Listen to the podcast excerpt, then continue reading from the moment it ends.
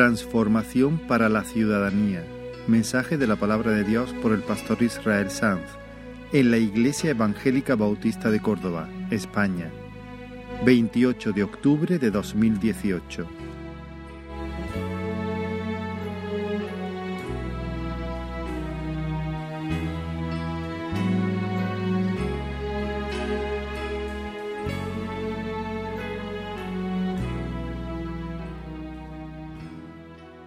Muy bien, os invito a abrir la palabra del Señor en la carta de Pablo a Tito, en el capítulo 3. Bueno, ya estamos en el capítulo 3. No sé si decir que bien o, o, qué pena, o porque todo entras a un, a, a un texto precioso, dejas un texto precioso. Tito capítulo 3 y vamos a leer los siete primeros versículos.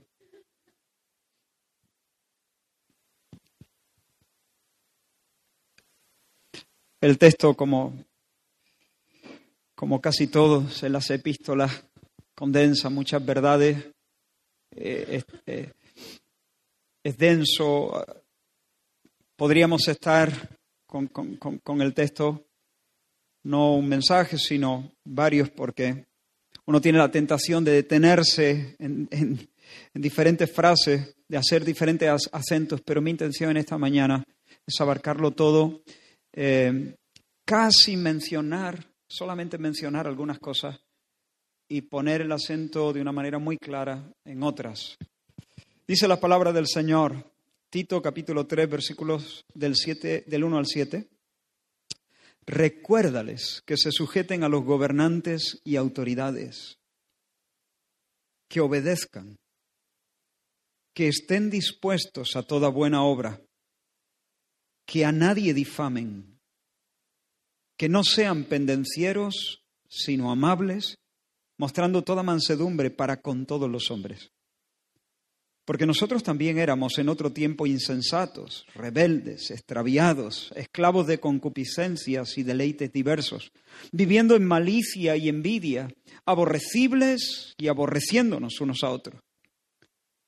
Pero cuando se manifestó la bondad de Dios nuestro Salvador y su amor para con los hombres, nos salvó, no por obra de justicia que nosotros hubiéramos hecho, sino por su misericordia por el lavamiento de la regeneración y por la renovación en el Espíritu Santo, el cual derramó en nosotros abundantemente por Jesucristo nuestro Salvador, para que justificados por su gracia, viniésemos a ser herederos conforme a la esperanza de la vida eterna. Déjame que intente resumir todo este párrafo en una frase sencilla. Recuérdales que sean buenos ciudadanos, porque también nosotros éramos un desastre, pero Dios nos salvó. Yo creo que esa frase recoge la esencia.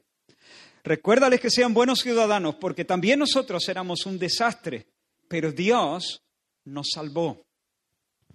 Una y otra vez, hermanos, el, apóstol Pablo, de manera machacona casi, inspirado por el Espíritu de verdad, insiste en que los creyentes deben y pueden vivir piadosamente. Los creyentes deben vivir piadosamente, los creyentes pueden vivir piadosamente, porque el fruto de la fe es santidad. El fruto de la fe es santidad, el fruto del Espíritu, el fruto de la obra genuina del Espíritu de Dios es amor. El Evangelio introduce, sí o sí, una nueva ética, una nueva moral. Hermanos, el arma más eficaz del diablo en su lucha contra la causa de Cristo es una persona que se dice ser cristiana, que confiesa el nombre de Cristo como su Salvador personal, pero sigue anclado en un estilo de vida que no contrasta con el de sus vecinos.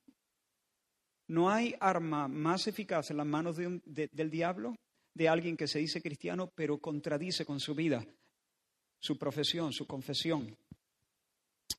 El diablo se frota las manos cuando quienes portan el, el estandarte del Evangelio no se distinguen como buenos ciudadanos.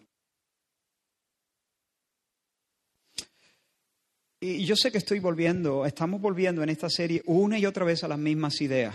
Entre otras cosas, hermanos, porque, bueno, porque el Espíritu las inspiró. Y una y otra vez la carta a Tito hace los mismos énfasis, ese llamado a la piedad en base a la experiencia genuina del Evangelio. Pero también eh, porque nos interesa recibir esta palabra. A mí no me importa eh, aún a riesgo de, que alguien piense que no sé hablar de otra cosa, pero creo que es importante que esto quede bien claro. Por lo tanto, te pido, te ruego que abras bien tu entendimiento. Procura entender, no, no, no voy a decir muchas cosas ni difíciles. Voy a decir básicamente una, eh, poquitas cosas, pero, pero necesitamos entenderlas. Hermanos, la salvación es una experiencia honda, que no nos barniza, nos transforma de manera íntima. Cuando la vida no cambia, no ha, no ha habido salvación. Cuando la vida no cambia, no ha habido salvación. Tal vez las emociones han sido excitadas, tal vez el, el, intelecto ha sido desafiado, incluso convencido, pero si la vida no cambia, si no hay transformación, no digo perfección, pero pero una transformación genuina, verdadera, entonces no ha habido salvación. ¿Salvación de qué? Nadie tiene derecho a decir que es salvo. Nadie tiene derecho a decir que es cristiano, un hijo de Dios, a menos que sea y que esté llegando a ser las dos cosas, que sea y que esté llegando a ser un buen ciudadano. Porque de tal palo tal astilla y si decimos ser hijos de Dios, eso sí o sí, más pronto que tarde, se va a manifestar en nuestra conducta. Quien es peleón siempre está a la gresca con sus vecinos, con sus parientes, y es criticón y chismoso y antipático. Posiblemente lo que está haciendo es presumir de una salvación imaginaria que solamente existe en su mente se dirige a un cielo que solo existe en su imaginación. La persona rebelde que se burla de la ley, que, vive de espaldas a las normas, que vive a su buche, de espaldas al bien común, que carece de consideración por los demás, podrá ser un campeón de la religión evangélica. Eso no lo pongo en duda. Podrá ser un religioso de campeonato, pero no es una persona salva por el Señor Jesús. Evidentemente su fe está muerta. Su fruto es tan falso como las uvas, esas, de la mesa, que son de plástico. Y Pablo exhorta a Tito a recordar a los creyentes que deben ser buenos ciudadanos. Se espera de ellos que respeten la autoridad civil, que obedezcan las directrices, que obedezcan las leyes. Por cierto, ¿sabes quién está gobernando en el tiempo en que Pablo le escribe a Tito? Nerón. El gobernador más caprichoso y desquiciado que te puedas echar a la cara. Nerón puede ser injusto, puede ser caprichoso, puede ser un dictador cruel, pero manda por voluntad de Dios. Esto es difícil de encajar eh, para algunas mentalidades, pero la Biblia nos deja claro que, que toda autoridad proviene de Dios. Y Él establece el Estado y los gobiernos para, de alguna manera, gobernar también Él así el mundo, para restringir el mal, para establecer y defender el orden social.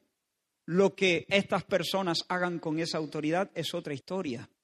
Y si alguno de ellos usa la autoridad que Dios le concede de una manera egocéntrica, cruel, maligna, entonces Dios le dará el pago. Pero esa es otra historia. Nerón manda por voluntad de Dios. Dios lo ha puesto allí. Está en el trono con su permiso. Por eso, cuando los cristianos nos rebelamos, no solamente em, incurrimos en una falta que puede acarrear sanciones, multas, Cuando, cuando los cristianos nos rebelamos contra la autoridad civil, menospreciamos el señorío de Cristo, que es quien lo ha sentado en el trono. este es un tema bien importante. Y Dios quiere, y por eso escribe de esa manera a Tito, que, es, que sus hijos, por eso Pablo escribe a Tito así, Dios quiere que sus hijos brillen en la noche de Creta. La ciudad puede ser un nido de pecado, es un antro de, inmoralidad, de indecencia. ¿Recuerda eh, lo que Epiménides dijo de sus propios conciudadanos en su oda a los oráculos, creo que se llamaba? Los cretenses siempre mentirosos, malas bestias, glotones ociosos. Y Pablo dice, este testimonio es verdadero. Bueno, pues hermanos, si los cretenses son egoístas, holgazanes, glotones, comilones perezosos como el gato Garfield, alérgicos al trabajo, alérgicos al esfuerzo, los cristianos deben vivir arremangados, deben, deben vivir con una disposición a hacer el bien, dispuestos a toda buena obra. En una sociedad sensual que odia que la vida se complique, la Iglesia debe presentar un contraste violento. Los cristianos debemos vivir atentos a las oportunidades que el cielo nos brinda para hacer el bien, aunque eso signifique, aunque eso signifique sudar y combatir. Debemos sacudirnos ese egoísmo y esa pereza que obedezcan, dice Pablo, y que estén dispuestos a pringarse, que estén dispuestos a hacer buenas obras, que estén dispuestos a sudar y a combatir por el bien de otros. Si los habitantes de la isla son malas bestias, gente terca, insubordinada, a la que es imposible meter en vereda, los cristianos deben ser mansos, mansos con todos y obedientes a las autoridades. Si los vecinos son cotillas y mentirosos y alcahuetas y falsos y embusteros, si no te la dan a la entrada, te la dan a la salida. Los discípulos de Cristo deben ser confiables, fieles, celosos con la reputación de las personas, enemigos de la difamación, del cotilleo. Hermanos míos, en medio de esta sociedad el Señor nos pide que nosotros brillemos en, un universo como el nuestro, no digo universo, nuestra sociedad, nuestra cultura, infectado por la mentira y el engaño, donde tenemos que estar siempre a, la, a, ver por dónde nos, nos quieren hacer la trampa, por dónde nos quieren engañar. Nosotros debemos ser gente que habla verdad, que son sinceros. Dios quiere que digas la verdad. Dios quiere que seas sincero que yo sea sincero en una cultura que es promiscua sexualmente. Dios quiere que los chicos, las chicas, los jóvenes lleguen vírgenes al matrimonio, que cultiven la continencia, que guarden sus cuerpos, que respeten el cuerpo de los demás, del prójimo, como buenos ciudadanos, como hijos de Dios, en una sociedad entregada al juego, cuyas pasiones se encienden y se alborotan y la gente se entusiasma con cosas superfluas como el fútbol. Ah, a mí me gusta. Siempre que puedo lo veo.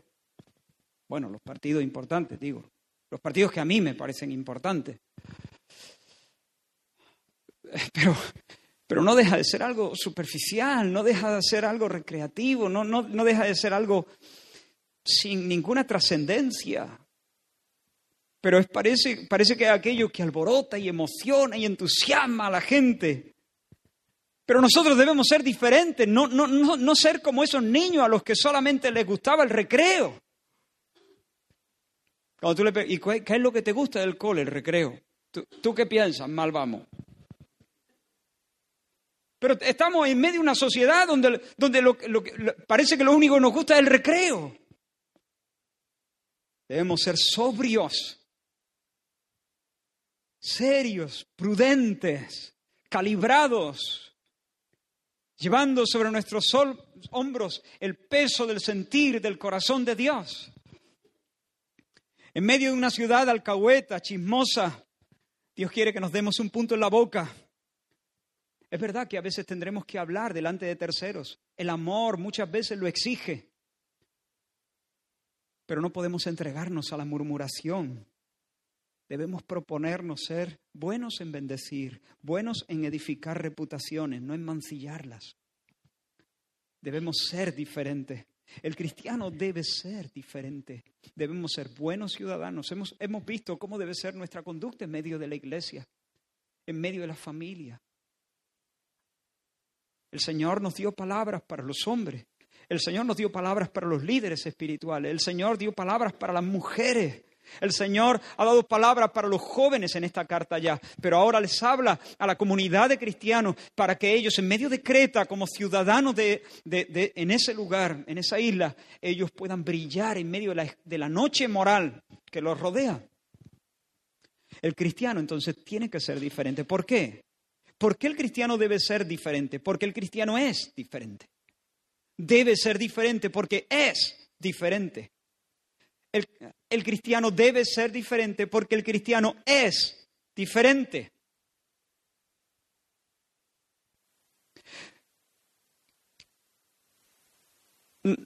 Nos ha pasado algo. Nos ha pasado algo que nos hace totalmente distintos y por lo tanto se espera de nosotros una conducta distinta. La disposición del alma de una persona nacida de Dios es otra y por lo tanto, como su alma se inclina hacia otras cosas, su conducta es diferente. El cristiano ya no vive plegado sobre sí mismo. Y sí es verdad, aunque a veces tiene lucha, aunque a veces somos tentados, aunque a veces somos arrastrados por los restos de pecado que hay en nosotros, y no ninguno de nosotros puede decir que su obediencia es perfecta. Cualquiera que ha nacido de Dios puede identificarse, puede, puede decir, sí, yo he resuelto no pelear por ser el primero. Yo he tomado la firme determinación de no forcejear con mis vecinos para arrimar el ascua a mi sardina una y otra vez. El cristiano, porque ama el señorío de Cristo, se para cuando el semáforo está en rojo. Es una ecuación muy sencilla de hacer. Ama el señorío de Cristo. Por eso respeta los semáforos. Obviamente, hermano, esto tiene matices. Si mi hijo se está desangrando en el asiento de atrás eh, y si puedo, me saltaré rumbo al hospital, el semáforo en rojo. ¿Se entiende, verdad? Pero se, se entiende la metáfora, ¿no? El cristiano ama el señorío de Cristo, por eso paga los impuestos por eso es amable, por eso estás, dispuesto a la reconciliación. Por eso no vive intentando crear un mundo que pueda manejar a base de manipulaciones y chanchullo.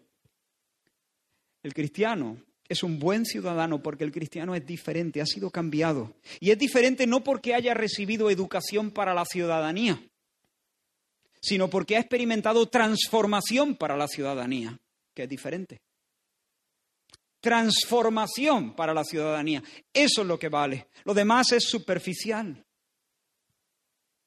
¿Sabes cómo se llama esta transformación para la ciudadanía? Se llama salvación. Salvación. Y encierra un mundo de bendiciones, hermanos. Y nuestro texto expone en unas pocas palabras la gloria inabarcable de lo que implica la salvación. En primer lugar, la salvación incluye la experiencia de recibir un bautismo.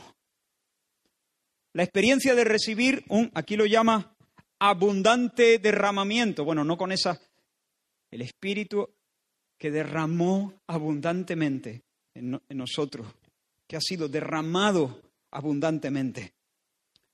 Incluye un, lo tenéis en el versículo 6, el cual, Espíritu Santo, derramó en nosotros abundantemente por Jesucristo. Así que en primer lugar, la experiencia eh, de, salvación es la experiencia de recibir un bautismo, un derramamiento abundante del Espíritu de Dios. No, no se trata de dos gotitas sobre la piel, se trata de un baño generoso, de una lluvia que nos inunda, que nos empapa.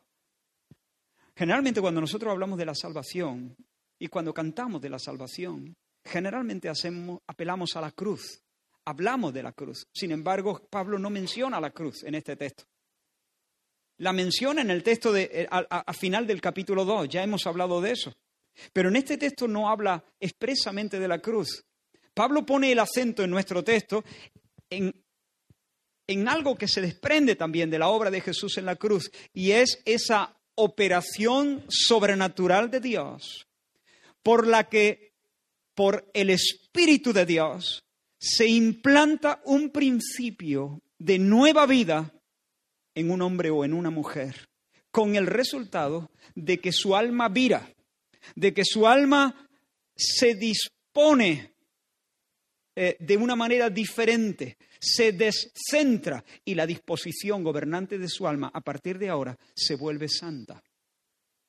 La brújula de su corazón se arregla y, por primera vez la aguja mira hacia el norte de la gloria de Dios. A esto se le llama regeneración. Regeneración. Un bautismo del Espíritu. Un baño del Espíritu. Un derramamiento abundante del Espíritu. Llámalo como quiera. Es lo mismo. Es una operación sobrenatural de Dios donde eres transformado, radicalmente transformado. El alma se cambia. Se produce una impartición de vida que es nueva. De modo que si alguno está en Cristo, es una nueva criatura. Y las cosas viejas pasaron. La aguja ya no mira, el norte ya no es tu placer. El centro de tu mundo ya no eres tú y tu ombligo. Ahora todas las cosas son hechas nuevas.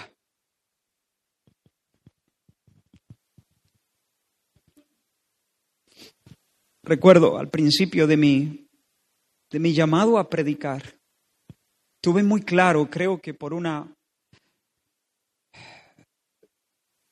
por, por, la obra del Señor en mi propio corazón, tuve muy claro que el Señor quería servirse de mí para enfatizar en medio de mi generación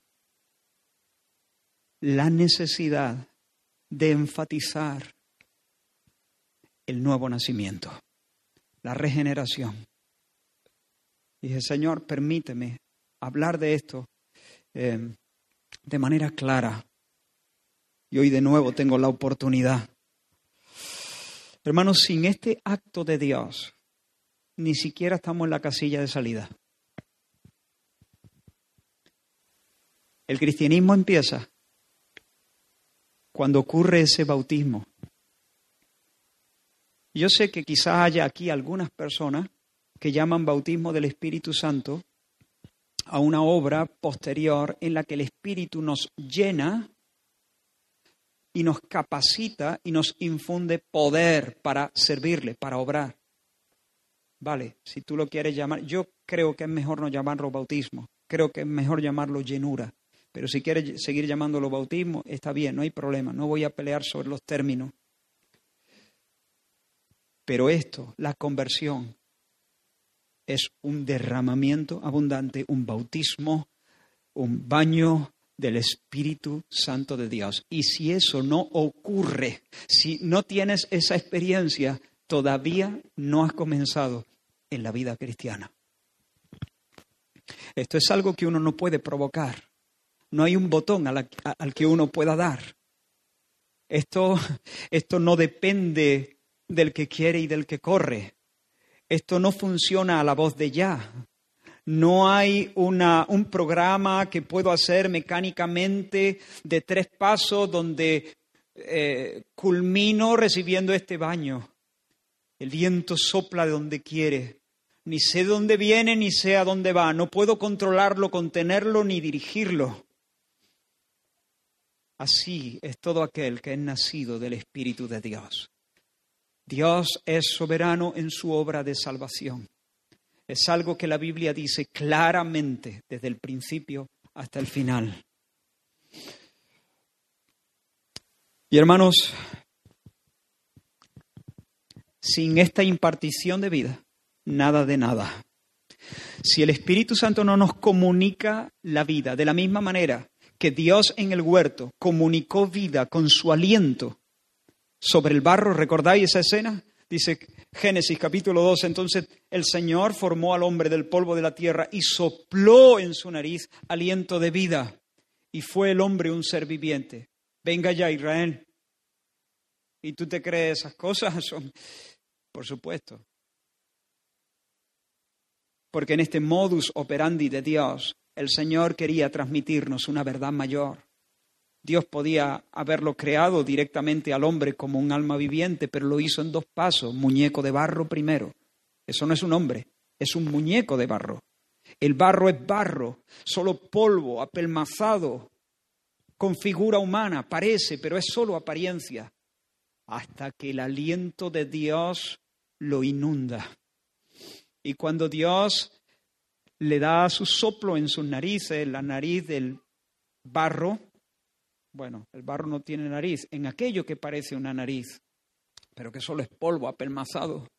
Entonces el barro deja de ser barro y se convierte en Adán, un alma viviente.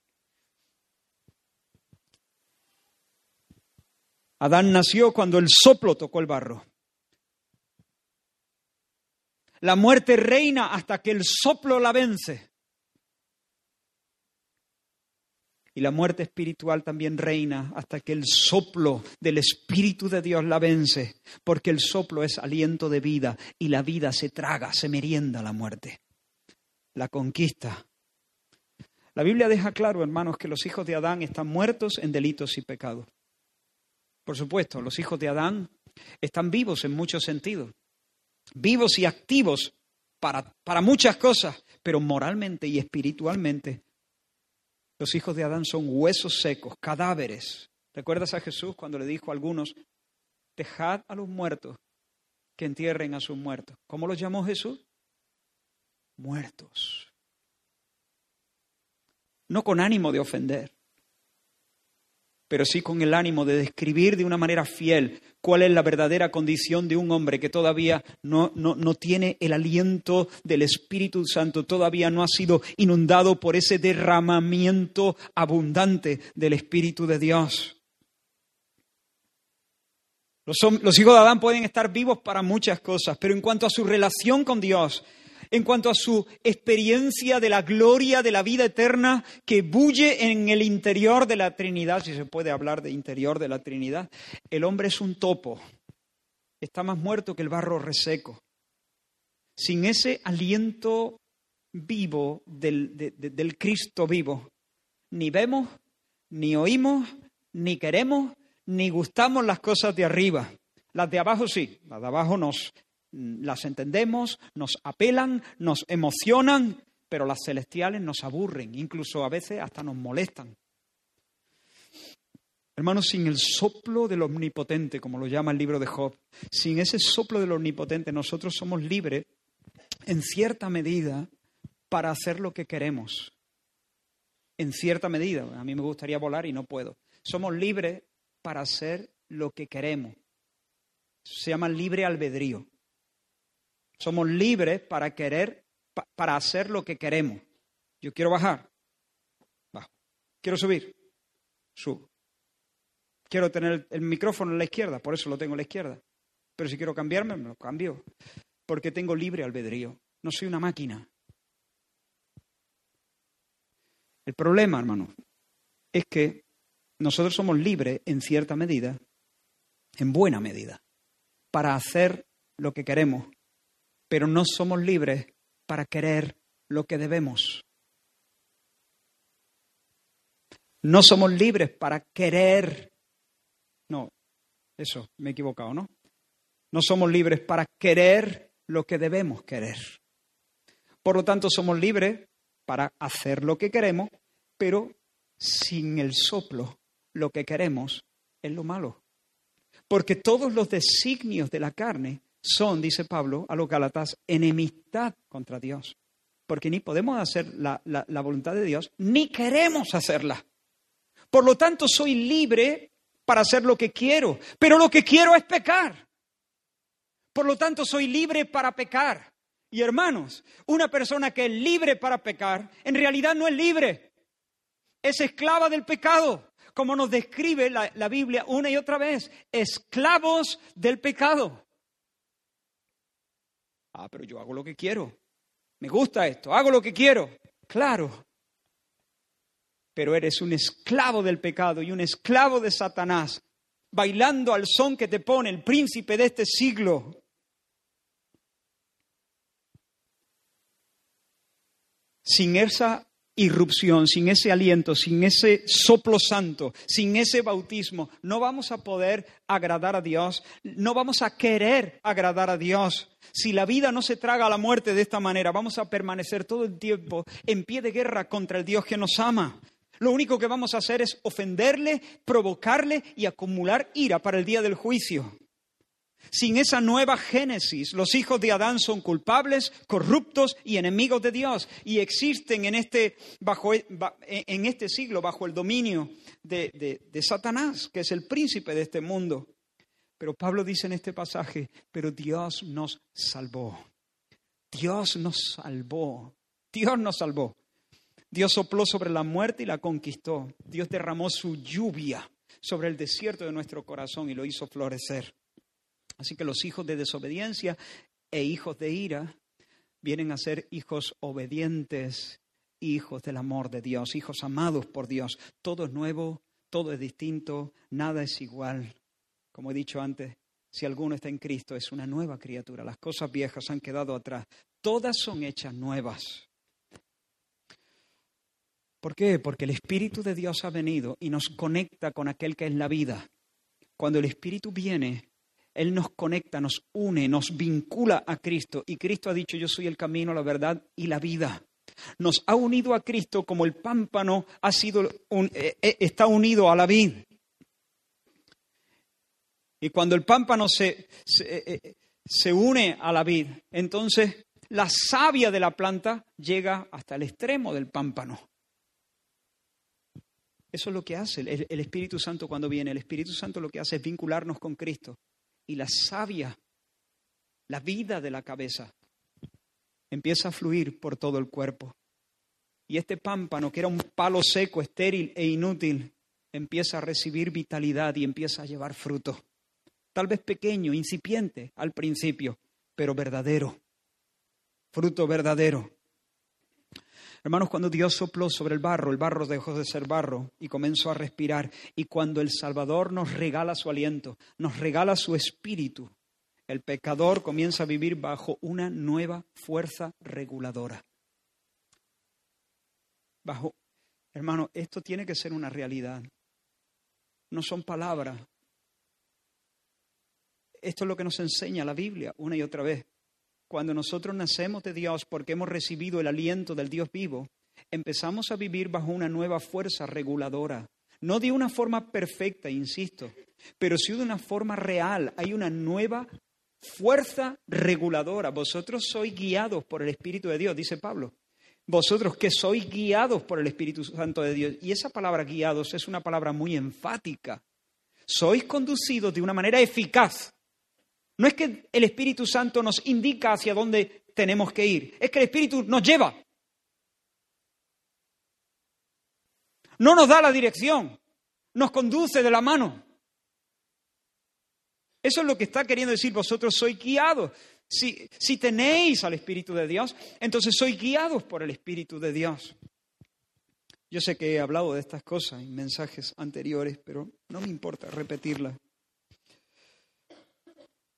Y hermanos, cuando el Salvador nos salva, entonces todas las facultades del alma se tornan a Dios. La voluntad, las emociones, los pensamientos. Su palabra empieza a ser apreciada en nuestras mentes como veraz, como coherente. Cristo crucificado, que para muchos es una bobada o es una locura o es un escándalo, es visto como verdadera sabiduría de Dios, verdadero poder de Dios. La voluntad de Dios es apreciada en nuestros corazones como agradable y digna de nuestra obediencia. Y podemos decir entonces como con el salmista, el hacer tu voluntad, Dios mío, me ha agradado.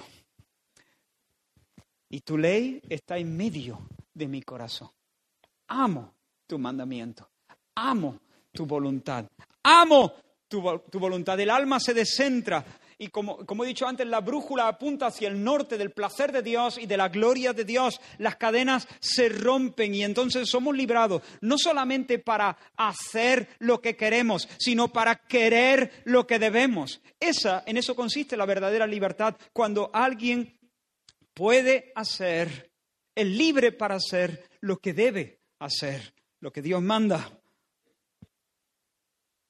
El Espíritu nos une a Cristo como el pámpano a la vid, como el cuerpo a la cabeza.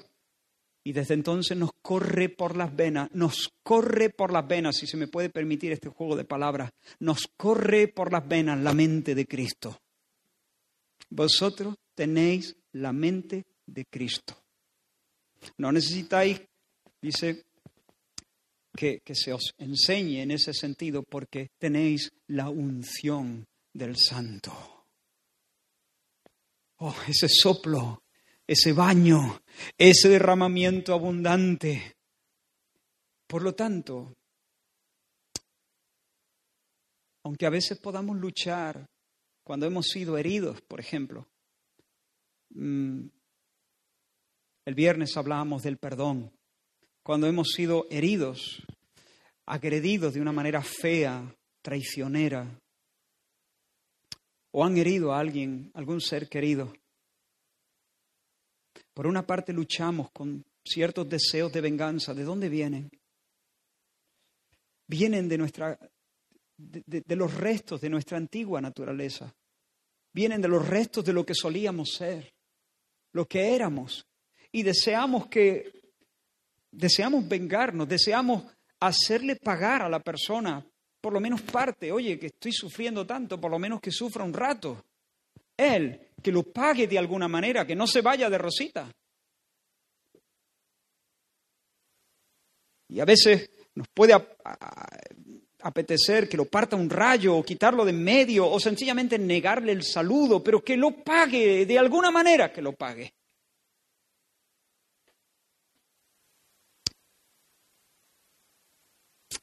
Pero el espíritu lucha contra la carne. Y si la carne es agresiva, el espíritu es más. Y de repente, si uno ha nacido de nuevo y le corre por las venas la mente de Cristo, el Cristo que desde la cruz gritó con toda sinceridad, Padre, perdónales, porque no saben lo que hacen. Entonces, de alguna manera, de una manera quizá Mm. débil al principio, pero creciente e imparable, vamos a sentir, mira lo que voy a decir, el deseo. No he dicho el deber, he dicho el deseo. No he dicho el deber.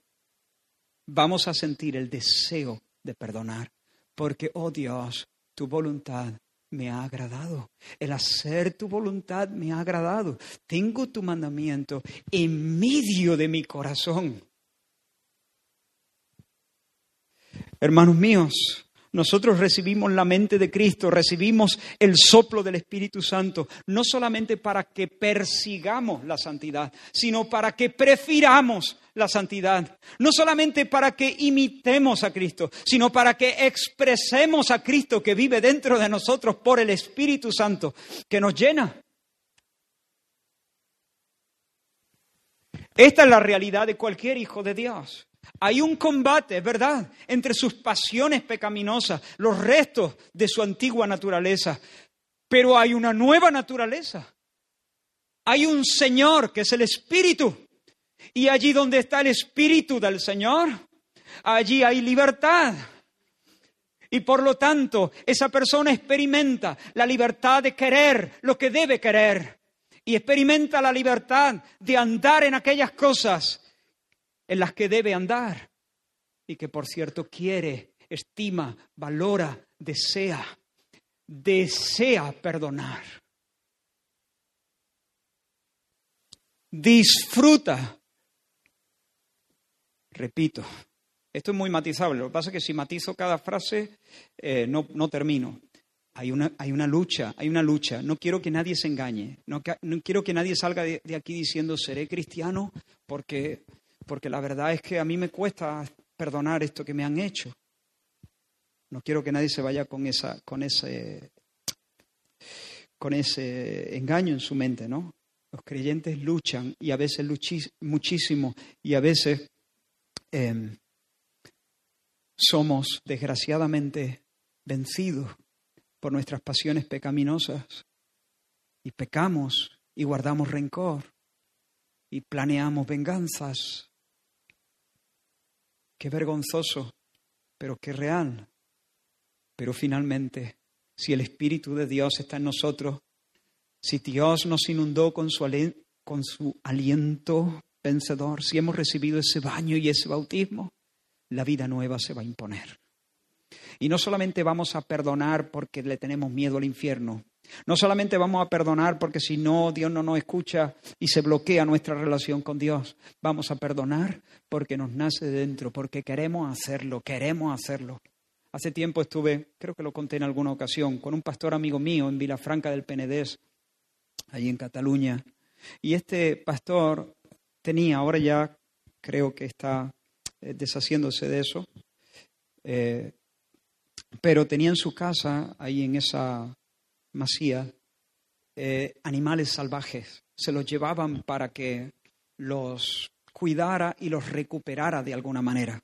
Halcones peregrinos, una llama, un cerdo vietnamita, la mar de gracioso, un ciervo, jabalíes, mm, búhos, búhos reales, pumas, serpientes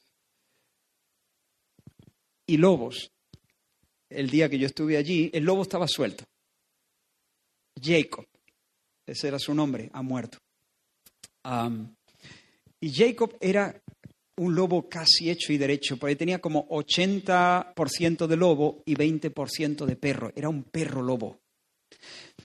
Yo como no entiendo de animales mucho, pues tú me dices que es un perro, me lo creo me dices que es un lobo, pues bueno, tampoco tengo por qué dudar de ti. Pero luego, por la noche, trajeron a una loba canadiense. Es así, ese un perro no parecía.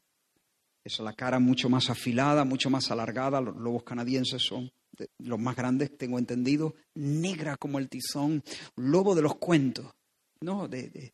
Pero este, este Jacob no era tan, o sea, no parecía tan, tan, tan lobo, era grisáceo, sí, pero si me dices que es un pastor alemán de pelo, eh, me lo creo, ¿no? También. Pero todas las dudas se despejaron. Exacto, cuando vino la otra.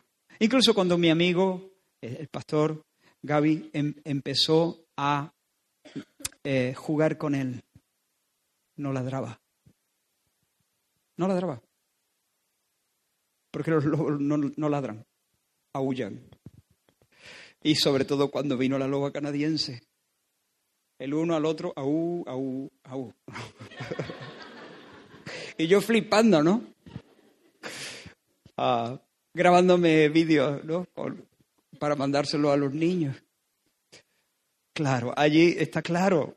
Eso, eso no lo puede. Eh, el perro no puede, no, eh, simular delante de mí. Aullaba. Era un lobo definitivamente, sí, tendría 20% de perro o 21, pero era un lobo, básicamente era un lobo. Y eso se dejaba, se, dejó claramente eh, visible, ¿no? Cuando se comunicaba con el, con el otro y se ponían de acuerdo para aullar, ¿no? Levantando sus cabezas. eso es lo que le pasa al cristiano puede luchar, a veces la obra no es, no es completa, todavía la imagen de Cristo no está, no está muy definida en sus contornos, pero finalmente, ¿qué? Perdona. ¿Por qué? Porque le corre por la pena en la mente de Cristo.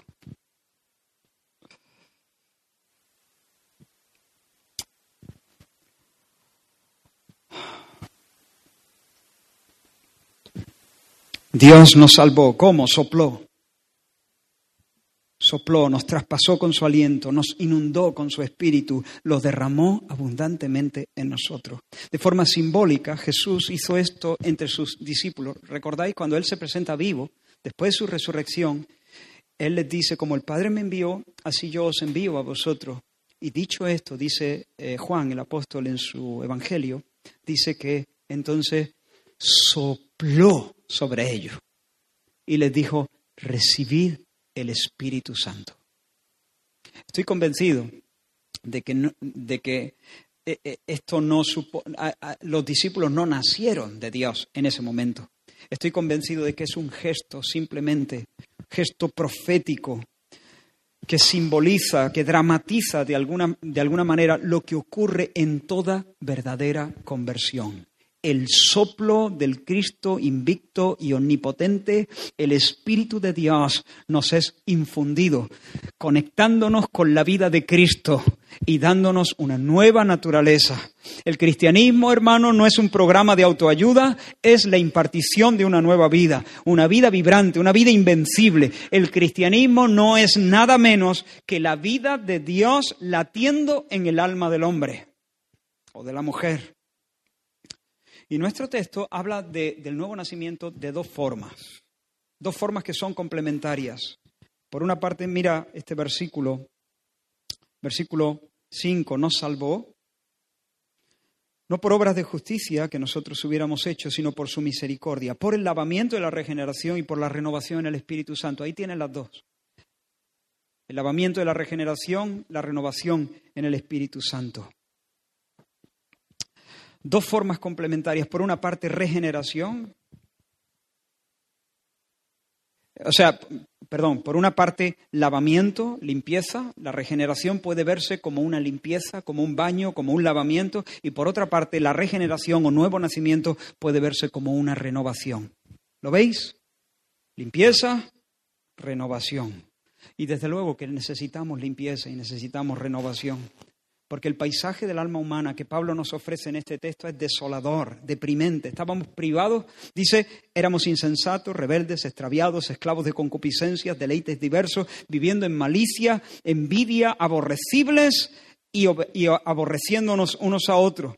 Es decir, privados de discernimiento espiritual, privados de sabiduría, condenados a vivir sobre la base de nuestros propios criterios, condenados a construir nuestras vidas sobre la arena movediza de nuestra propia prudencia, es decir, eh, bajo la amenaza constante de que la riada nos, nos arruinase por completo. Éramos desobedientes, dice, insumisos delante de Dios, combatientes celosos por el control de nuestras almas y de nuestro destino. Estábamos, dice, extraviados, es decir, descarrilados, perdidos, engañados, apartados de la senda buena, dando tumbos hacia, hacia la vergüenza final. Y esa necedad y esa rebelión y ese extravío de Dios nos empujaban a, a esclavizarnos a vicios porque finalmente nosotros hemos sido diseñados para el gozo. Y si no me estoy alimentando de Dios, si no estoy encontrando en Él satisfacción, pues la tengo que buscar en los charcos, en la algarroba. Y por eso nosotros, estando extraviados de Dios, estando ciegos a su gloria, siendo rebeldes a su voluntad y a su palabra, al final pues uno se engancha en eso, en la pornografía, o uno se engancha en el, el dinero, en la posición, en el prestigio, en mil pasiones diversas pero eso nos hace que siendo los presidentes de la República Independiente de nuestra propia vida, seamos unos caníbales. Porque cuando hay varios millones de presidentes de la República Independiente de sus vidas, entonces vivimos no amando, sino compitiendo en malicia y en envidias, dice, haciéndonos odiosos, aborrecibles y odiando a otros aborreciéndonos, aborrecibles y aborreciéndonos. Por eso necesitamos dos cosas, limpieza y renovación. Necesitamos perdón y purificación de nuestros pecados y necesitamos la impartición de una nueva vida. ¿Recuerda a Jesús cuando habló con Nicodemo? Nicodemo dice, pero a ver, ¿cómo puede un hombre nacer siendo viejo? ¿Es que acaso puede entrar otra vez en el vientre de su madre y volver a nacer? Y Jesús le dice, Nicodemo, no te rayes. Está de cierto, de cierto te digo, que el que no naciere del agua y del espíritu del agua y del espíritu, no puede ver el reino de Dios. Y ahora Nicodemo sí que está confundido, ¿no? Del agua y del espíritu. Nacer del agua y del espíritu. ¿Cómo, cómo, cómo, cómo funciona eso? Y Jesús le dice unas palabras que son una clave, desde mi punto de vista, para entender el significado de este texto. ¿Eres tú maestro en Israel y no sabes de lo que hablo? Es decir, según Jesús, Nicodemo debería conocer el significado de las palabras que Jesús acaba de decirle. Nicodemo, no te estoy hablando de volver al vientre de tu madre, no te estoy hablando de un nacimiento físico otra vez, porque lo que nace de la carne es carne, lo que nace del espíritu es espíritu. No te estoy hablando en estos términos, te estoy hablando de un nacimiento del agua y del espíritu. Y tú deberías saber qué significa esto. Tú que puedes recitar Ezequiel 36 de memoria, deberías saber que yo por boca del profeta Ezequiel le di una palabra al pueblo que decía, yo haré un pacto nuevo. Y este es el pacto que haré con vosotros, con la casa de Israel. Esparciré sobre vosotros agua limpia. Y seréis limpiados de, de todas vuestras inmundicias y de todos vuestros ídolos os limpiaré. Os daré corazón nuevo, nuevo. Seréis limpiados, os daré corazón nuevo. Nacer del agua, nacer del espíritu. El baño o la limpieza de la regeneración y la renovación del espíritu. ¿Veis que son pasajes paralelos? Una limpieza, una renovación. Y pondré dentro de vosotros mi espíritu y haré que andéis en mis estatutos y guardéis mis preceptos. Hermanos, el nuevo nacimiento es el milagro de Dios por medio del cual Dios nos otorga estas dos cosas, perdón y limpieza de nuestros pecados, el lavamiento de la regeneración, lavados, y por otra parte, una nueva naturaleza.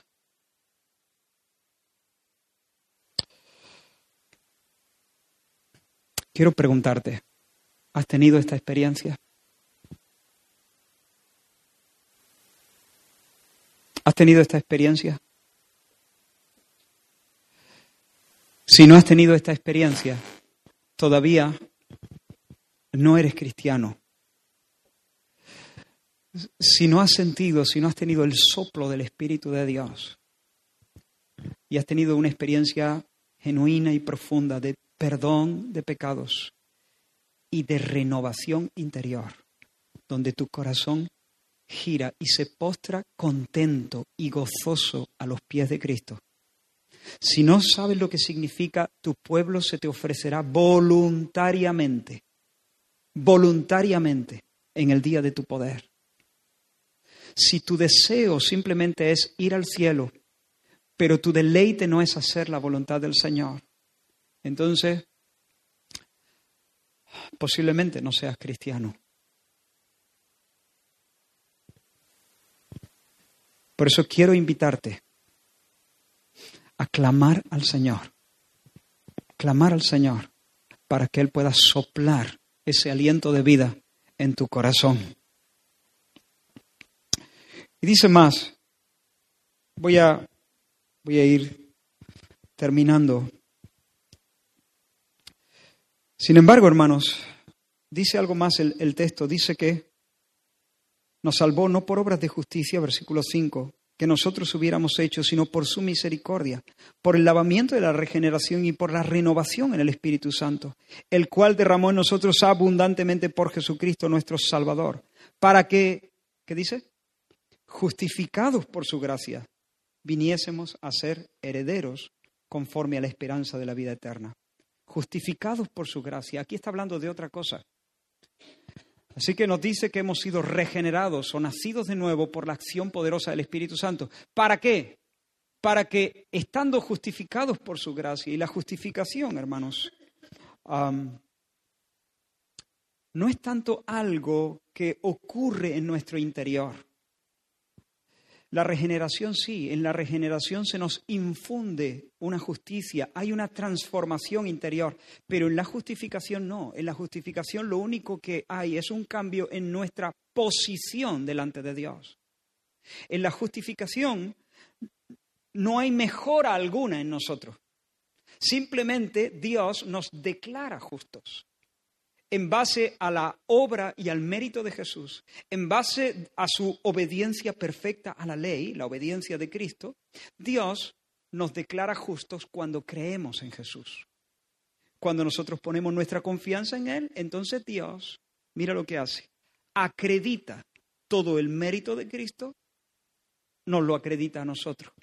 Pone en nuestra cuenta la justicia de Cristo cada buena obra de Jesús y cada obediencia a la ley de Dios es computada en nuestra cuenta. Dios la considera como si nosotros lo hubiésemos hecho. Dios nos declara justos. Así que, hermanos, el Señor, por el nuevo nacimiento, nos ha transformado, vinculándonos a Cristo, que es la vida, y la mente de Cristo fluye por nuestras venas. Somos otros, somos distintos, algo ha cambiado en nuestro ser interior, pero todavía hay mucha mezcla, ¿sí o no? Todavía hay mucha mezcla. El Señor está forjando en nosotros la imagen de su Hijo, pero aunque todavía hay mucha mezcla, Dios, por su justificación, ya me considera, me considera, no lo soy, pero Él me declara justo como si nunca hubiera pecado, como si siempre, en todos los casos y en cada circunstancia, yo hubiera cumplido la ley de Dios a rajatabla. Así que no solamente soy una nueva criatura, sino que estoy a salvo. Nunca estaré más justificado de lo que lo estoy en estos momentos.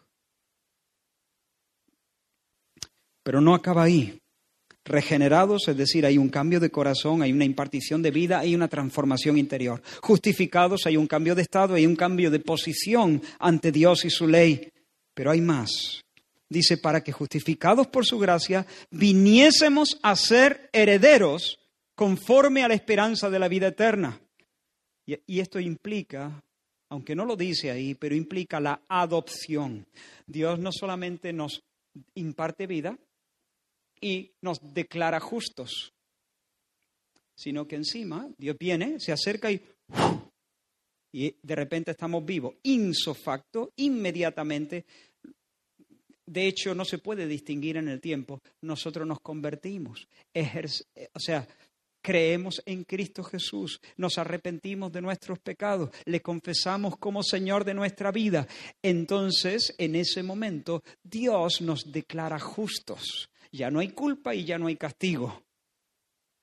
Pero Dios podría habernos dado vida y habernos justificado sin hacernos sus hijos.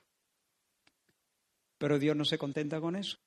Dios sopla, nosotros creemos, Él nos declara justos por la fe, justificados por la fe. Y ahora, mirad qué movimiento de Dios, mirad cuál amor, qué clase de amor nos ha dado Dios que nos adopta como hijos suyos en su familia. Y por, y por, tanto, a partir de ese momento, podemos echar mano de los privilegios de los hijos. Acceso libre a Dios. Cuando el esclavo tiene que pedir permiso, el hijo puede entrar sin pedir permiso y sin protocolos. El hijo siempre es bienvenido. Aleluya. Objetos del cuidado y de la protección divina. Él nos ama, mirad, eh, Él nos comprende. Como dice el Salmo 103, como el Padre se compadece de los hijos, se compadece Jehová de los que le temen, porque Él conoce nuestra condición, se acuerda de que somos polvo. Él cuida de nuestras necesidades. No os afanéis pues diciendo que comeremos o que beberemos o que vestiremos. Los gentiles buscan estas cosas, pero vuestro Papá celestial, vuestro Padre celestial sabe que tenéis necesidad de todas estas cosas. Él nos regala su disciplina paternal. Hijo mío, no desprecies la disciplina del Señor ni desmayes cuando eres reprendido por Él, porque el Señor al que ama, disciplina y reprende o azota a todo el que recibe por hijo. Y por supuesto tenemos acceso a una herencia incorruptible, incorruptible. Leo de nuevo, para que justificados por su gracia viniésemos a ser herederos conforme a la esperanza de la vida eterna. Bendito el Dios y Padre de nuestro Señor Jesucristo, que según su grande misericordia nos hizo renacer para una esperanza viva, para, por la resurrección de Jesucristo de los muertos, para una herencia incorruptible, incontaminada, inmarcesible, reservada en los cielos para vosotros, que sois guardados por el poder de Dios mediante la fe, para alcanzar la salvación que está preparada para ser manifestada en el tiempo postrero. Vida eterna, gloria, honra e inmortalidad. Soy una nueva criatura por la regeneración. Estoy a salvo, ya no hay culpa ni hay castigo, solamente una expectación de bendición por medio de la justificación y por medio de la adopción. Sé que soy hijo, puedo llamar a Dios papá, puedo acercarme cuando quiera y estoy en espera de heredar todas las cosas. Y todo eso, ¿cómo lo gané? Por su misericordia. No por obra de justicia que nosotros hubiéramos hecho, dice el texto, por su misericordia. Su misericordia. No fue mi conquista, fue su regalo. No fue mi conquista, fue su regalo. Cuando se manifestó la bondad de Dios y su amor para con los hombres. Su amor para con los hombres. ¿Cuándo se manifestó su bondad y su amor para con los hombres? ¿Cuál fue la manifestación más gloriosa de su bondad para con nosotros? La cruz del Calvario. Y déjame terminar em, llevándote de nuevo a los pies de la cruz por un momento. Lo hago sabiendo que la teoría posiblemente ya la sabe. Si tú has estado en esta iglesia varios domingos, tú esto ya lo has escuchado una y otra vez. Y si piensas seguir en esta iglesia, tendrás que escucharlo una y otra y otra y otra y otra y otra y otra y otra y otra vez. Lo vamos a decir una y otra y otra y otra y otra y otra y otra vez. ¿Por qué? Pues por la misma cosa que nosotros comemos pan una y otra y otra y otra y otra vez. Comemos todos los días tres o cuatro o cinco veces. Lo voy a decir una vez más con la esperanza de que estas palabras no solamente te lleguen con mi aliento, sino que cuando las escuchas, que cuando las escuches, te invada el soplo del Omnipotente. Porque si bien es verdad que nosotros no controlamos, el viento sopla de donde quiere y va a donde quiere, no tenemos control sobre esto. Pero es verdad que el Espíritu hace su obra por medio de la palabra del Evangelio. Y cuando la palabra del Evangelio te llega no solamente como voz de hombre, sino te llega directamente con el soplo, con el aliento de Dios y se te mete dentro. Has nacido de nuevo, creerás en Cristo, serás justificado, Dios te adopta como un hijo suyo, heredero de todas las cosas, y tendrás la motivación y la capacidad suficiente para salir y ser un buen ciudadano. Así que déjame llevarte a la cruz. En la cruz del Calvario, Dios estaba en Cristo Jesús, verdadero hombre y verdadero Dios. ¿Por qué, ¿Por qué Él cruzó ese abismo? ¿Por qué se complicó la vida? ¿Por qué quiso hacerlo? Alguien oraba hace poco, asombrado de la bondad y la misericordia de Dios. Sigamos asombrándonos. ¿Por qué? Por amor. Porque de tal manera, de tal manera amó Dios al mundo, que dio a su Hijo unigénito para vivir en este manicomio, pero no solamente para vivir en este manicomio, dejado, desechado por los hombres, sino para ocupar tu lugar en el patíbulo. Tú habías roto los platos, tú tenías que pagar los platos rotos, pero tú rompiste los platos y Él pagó los platos rotos. Tú faltaste a Dios, pero Dios lo expulsó a Él de la ciudad. Tú merecías el castigo, pero Él ocupó tu lugar bajo el azote de Dios. Y en la cruz del Calvario, el Padre ejecutó la sentencia contra tus pecados y contra tu persona sobre el alma del Hijo de su amor. Nunca lo odió, ni cuando le aplicaba el, castigo. El Padre amaba al Hijo como solamente Dios puede amar. Mientras le aplicaba el castigo, era el hijo de su amor, el limpio de manos, el puro de corazón, el que nunca le lanzó besos a los ídolos, ni fue en pos de cosas vanas. Él era el puro, el, el deleite del Padre. Sin embargo, el Padre lo aplastó, lo expulsó de la ciudad para que tú puedas reinar dentro de ella. Dejó que lo desnudaran para que tú pudieras ser revestido y adornado con su justicia. Él ocupó tu lugar. Si tú crees que Jesús es el Hijo de Dios, que ha muerto de manera sustitutiva, tomando tu lugar bajo el castigo, bajo el juicio de Dios. Si tú crees que lo bajaron muerto de la cruz, lo pusieron muerto en el sepulcro, pero al tercer día se levantó, vivo, habiendo pisado la cabeza de la muerte. Si tú crees que fue que ascendió a la diestra del Padre y ahora reina como Señor y primogénito de todas las cosas.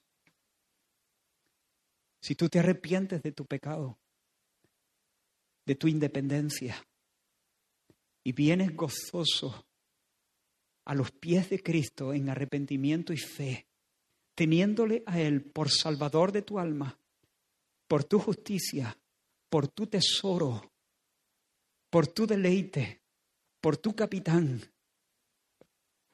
por tu dueño absoluto, por el Cordero de Dios que quita el pecado de tu alma.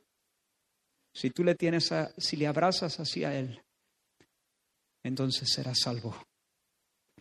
Espero que Dios sople sobre tu corazón. Espero que puedas sentir el aliento del Dios vivo. Vamos a terminar adorando al Señor. Gracias, Padre. Gracias Señor. Gracias por tu salvación. Gracias porque podemos decir, muchos de nosotros, nos salvó, nos salvó. Gracias por tu lavamiento. Gracias Señor por tu renovación. Gracias por la justificación, Señor. Gracias por adoptarnos en tu familia y hacernos herederos del cielo. Señor, si hay aquí alguna persona que todavía no lo ha experimentado, ahora, Señor, vénsela. Vénsela, vence su incredulidad, vence sus temores, vence su reticencia, vence, Señor, Dios mío, su oscuridad, alumbra allí adentro, en su corazón. Preséntate, Señor. Nosotros, Señor, lo hacemos torpemente, hacemos lo que podemos, pero soy tan consciente, Señor, de que para esto, ¿quién es competente para esto, Señor? Solo tú, Señor, puedes hablar palabras de vida. Solo tú tienes palabras de vida. Pero te pido que te acerques, Señor. Te pedimos que te acerques, Señor, a los que todavía no son salvos. Y que hoy, Señor, en esta mañana, antes de que salgan de aquí, Señor, hayan sentido que no solamente escucharon la voz del predicador, sino que recibieron el soplo tuyo, Señor. El bautismo del Espíritu Santo, Señor. Ese, Señor, derramamiento abundante sobre su alma que la cambia y la hace distinta, Señor y que todos podamos salir de aquí, Señor, para brillar en medio de nuestra generación. Señor, con esa capacidad que proviene de ti, que produces el querer y el hacer por tu buena voluntad. En el nombre de Jesús. Amén. Amén. Fija tus ojos en Cristo, tan lleno de gracia y amor. Lo terrenal